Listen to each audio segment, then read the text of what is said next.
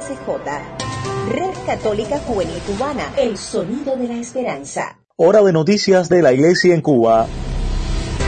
Red Católica Juvenil Cubana presenta En Detalles, En Detalles, suplemento informativo con noticias del acontecer nacional y extranjero de la Iglesia. En Detalles, En Detalles. Hola amigos, bienvenidos a una nueva entrega de nuestro suplemento informativo en detalles de RCJ Radio El Sonido de la Esperanza con informaciones de este jueves 16 de julio de 2020.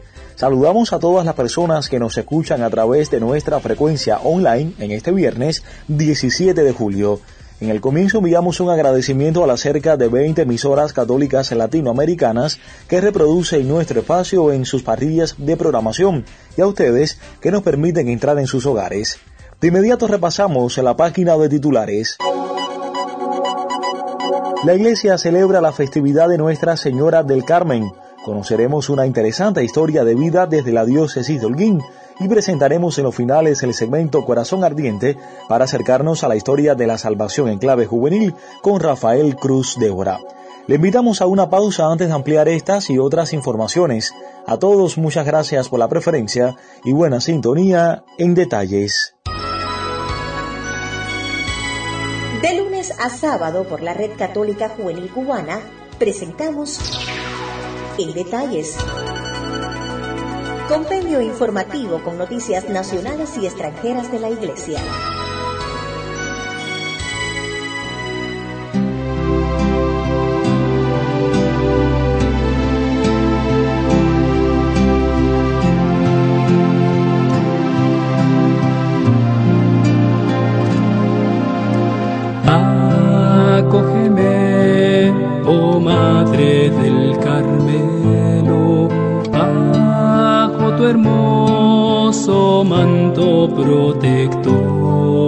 Ampliamos las informaciones en detalles y lo hacemos con una mirada al contexto internacional. La Iglesia celebró la festividad de Nuestra Señora del Carmen este 16 de julio. Esta celebración es símbolo del encuentro entre la antigua y la nueva alianza, porque fue en el Monte Carmelo donde el profeta Elías defendió la fe del pueblo contra los paganos. Las diócesis cubanas celebraron esta advocación de Nuestra Madre la Virgen María de una manera distinta, pero no menos especial. Para conocer más, nos vamos de inmediato hacia Pinal del Río. Allí se encuentra nuestra corresponsal, Tania Gómez. Muchas gracias y un saludo para todos. Según la tradición, un 16 de julio de 1251, San Simón Stock, superior en ese entonces de los carmelitas, se encontraba en profunda oración rogando por sus religiosos perseguidos cuando la Virgen se le apareció con el hábito de la orden en la mano y le entregó el escapulario. Tiempo después, la devoción a la Virgen del Carmen fue floreciendo y la espiritualidad carmelita se extendió por varios lugares del mundo. La fiesta de Nuestra Señora del Carmen, que se celebra cada 16 de julio, es además símbolo del encuentro entre la antigua y la nueva alianza, porque fue en el Monte Carmelo, que en vocablo hebreo significa jardín, donde el profeta Elías defendió la fe del pueblo escogido contra los paganos. Se dice que Elías y Eliseo permanecieron en el Monte Carmelo y con sus discípulos vivieron de manera contemplativa como eremitas en oración. A mediados del siglo XII de nuestra era, San Bertolo fundó la ermita de la Orden del Carmelo y varios sacerdotes latinos fueron a vivir al Carmelo como eremitas. Por el 1205, San Alberto, patriarca de Jerusalén, entregó a los eremitas del Carmelo una regla de vida que fue aprobada por el Papa Honorio III en 1226. Ellos tenían la misión de vivir en la forma de Elías y de María Santísima, a quien veneraban como la Virgen del Carmen. En el siglo XIII, el Papa Inocencio IV concedió a los carmelitas el privilegio de ser incluidos entre las órdenes mendicantes junto con los franciscanos y los dominicos. Los carmelitas han pasado por algunas reformas, siendo la más grande la que hiciera Santa Teresa de Jesús y San Juan de la Cruz. A través de los siglos, esta espiritualidad ha dado muchos santos a la Iglesia. Para el suplemento en detalle, Tania Gómez. Aquí Tu sintonía es la que cuenta. Nos conectamos contigo a tempranas horas. Solo dinos dónde recibes nuestra señal.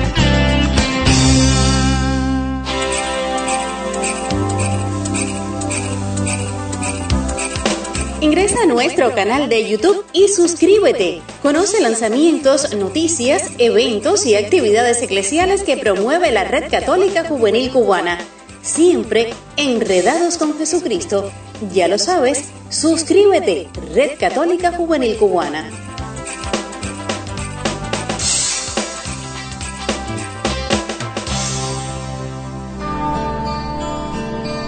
Porque tienes a Dios,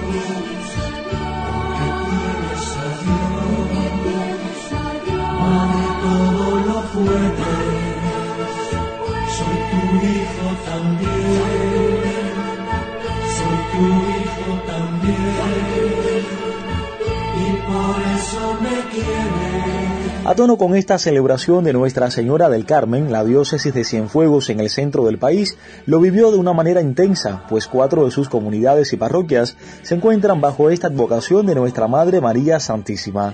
Una de ellas se destaca por su ubicación y la manera muy especial que tienen los fieles de llegar hasta el lugar para participar de la Santa Misa.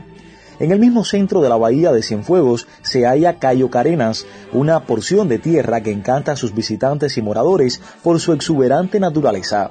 Allí, desde el año 1951, se erige majestuosamente un hermoso templo de mampostería y placa, cuya peculiaridad es que se abre una vez al año para conmemorar su fiesta patronal cada 16 de julio. Por eso hoy no fue la excepción. Varios fieles de las comunidades del centro de la ciudad junto a Monseñor Domingo López Alorente, obispo diocesano, se aventuraron en La Patana, embarcación que recorre las tranquilas aguas de la bahía de Jagua para llegar hasta Cayo Carenas. Allí, ofrecer la Eucaristía por el fin de esta pandemia y los enfermos que ha ocasionado.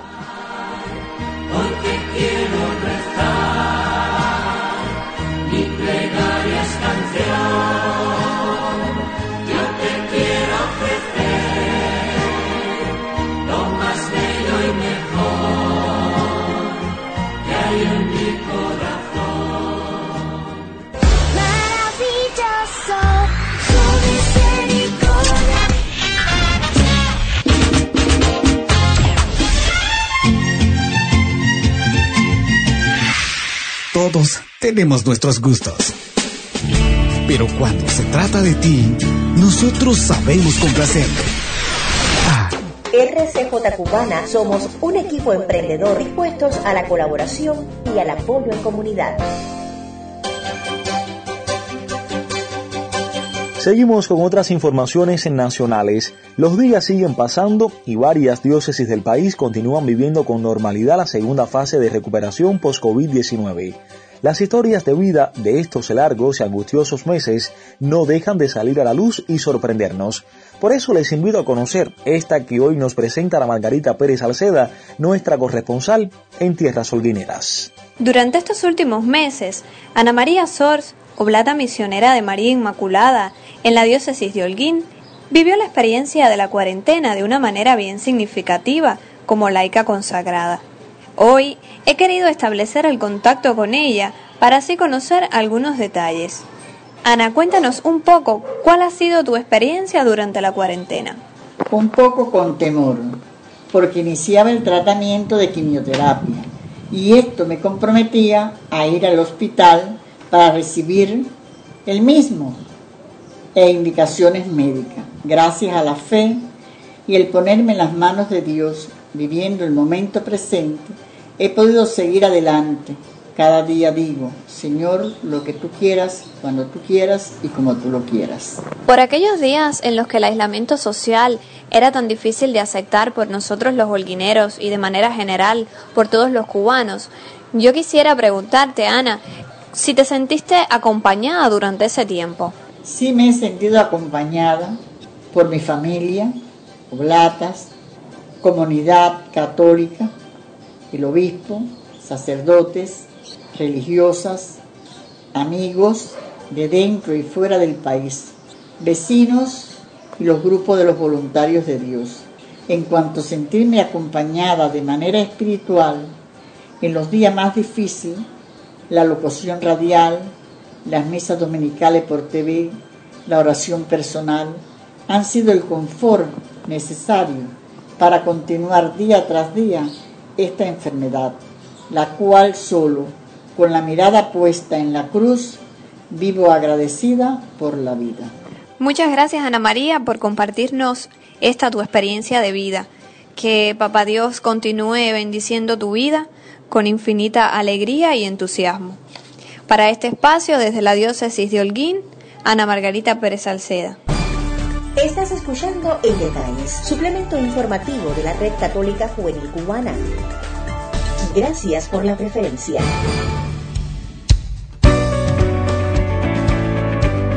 Emisión de jueves y estamos en tiempo de disfrutar del segmento Corazón Ardiente con Rafael Cruz Débora desde la diócesis de Matanzas. Bienvenido Rafael, te escuchamos. Un saludo cordial en Cristo Jesús. ¿Alguna vez has sentido que no eres capaz de hacer realidad en tu vida la voluntad de Dios? Hoy nos acercaremos, con los pies descalzos, a contemplar el gran patriarca de Israel, escogido por el Señor para guiar los pasos de su pueblo desde la esclavitud hasta la libertad un hombre que se pensaba incapaz de cumplir la voluntad divina a causa de sus limitaciones humanas. ¿Cómo se nos presenta en el Éxodo la vida de este gran hombre? Pensemos en la dura realidad que vivían los israelitas en la tierra de Egipto. Ante la inminente crecida de los hijos de los esclavos, los egipcios temieron que llegaran a dominarlos, y el faraón ordenó la matanza criminal de todos los recién nacidos varones de las familias de Israel. Uno de aquellos niños a los que se les condenó a muerte fue conducido por Dios de modo asombroso hasta las manos de la hija del faraón, quien lo adoptó como hijo suyo y lo llamó Moisés, que significa salvado por las aguas. Creció en la corte egipcia y fue educado entre la realeza, pero la sangre de Israel hervía en su interior, y ante los crímenes que se cometían en contra de su pueblo, perdió la paz y asesinó a un egipcio que golpeaba a un israelita. El miedo se apoderó de él y huyó. Huyó Moisés lejos de todo cuanto conocía. Huyó como quien busca nuevos horizontes por culpa de un pasado oscurecido. Y como no puede volver atrás, prefiere olvidar. Y en medio de ese intento de escapada fallida, Dios lo sorprende, le sale al encuentro y le cambia los planes. Después de muchos años lejos, Mientras pastoreaba el rebaño de su suegro en una zarza ardiente, Moisés descubrió cuál era su misión, regresar a Egipto para liberar a su pueblo. El encuentro con Dios que se revela como el Dios de sus padres remueve el interior de Moisés y lo hace volver a su historia, reconciliarse con su pasado y tomar una decisión de entrega, no sin antes intentar evadir la misión. No poseo autoridad sobre el pueblo, no conozco tu nombre, no me van a creer, no sé hablar, mejor búscate a otro.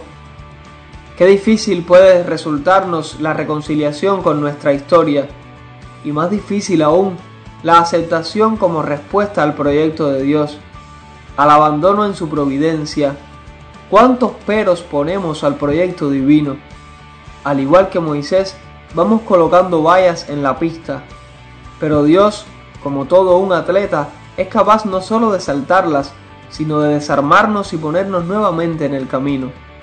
Los invito a que meditemos durante esta semana sobre los peros que ponemos a Dios y la semana próxima dejaremos que la figura de Moisés nos siga ayudando a descubrir nuestra relación con Dios.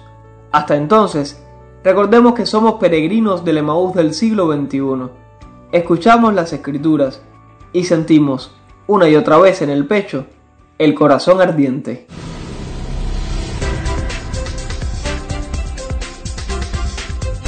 Lamentablemente se nos acabó el tiempo. Ponemos punto final a esta emisión del suplemento informativo en detalles de RCJ Radio El Sonido de la Esperanza. A todos, muchas gracias por la sintonía y la preferencia. Agradecemos a los colegas de Así Prensa, Vatican News y Radio Católica Mundial. El colectivo lo conformamos Tania Gómez, Ana Margarita Pérez Salceda y Rafael Cruz Débora. Shaili Bermúdez en las voces de mención y promoción.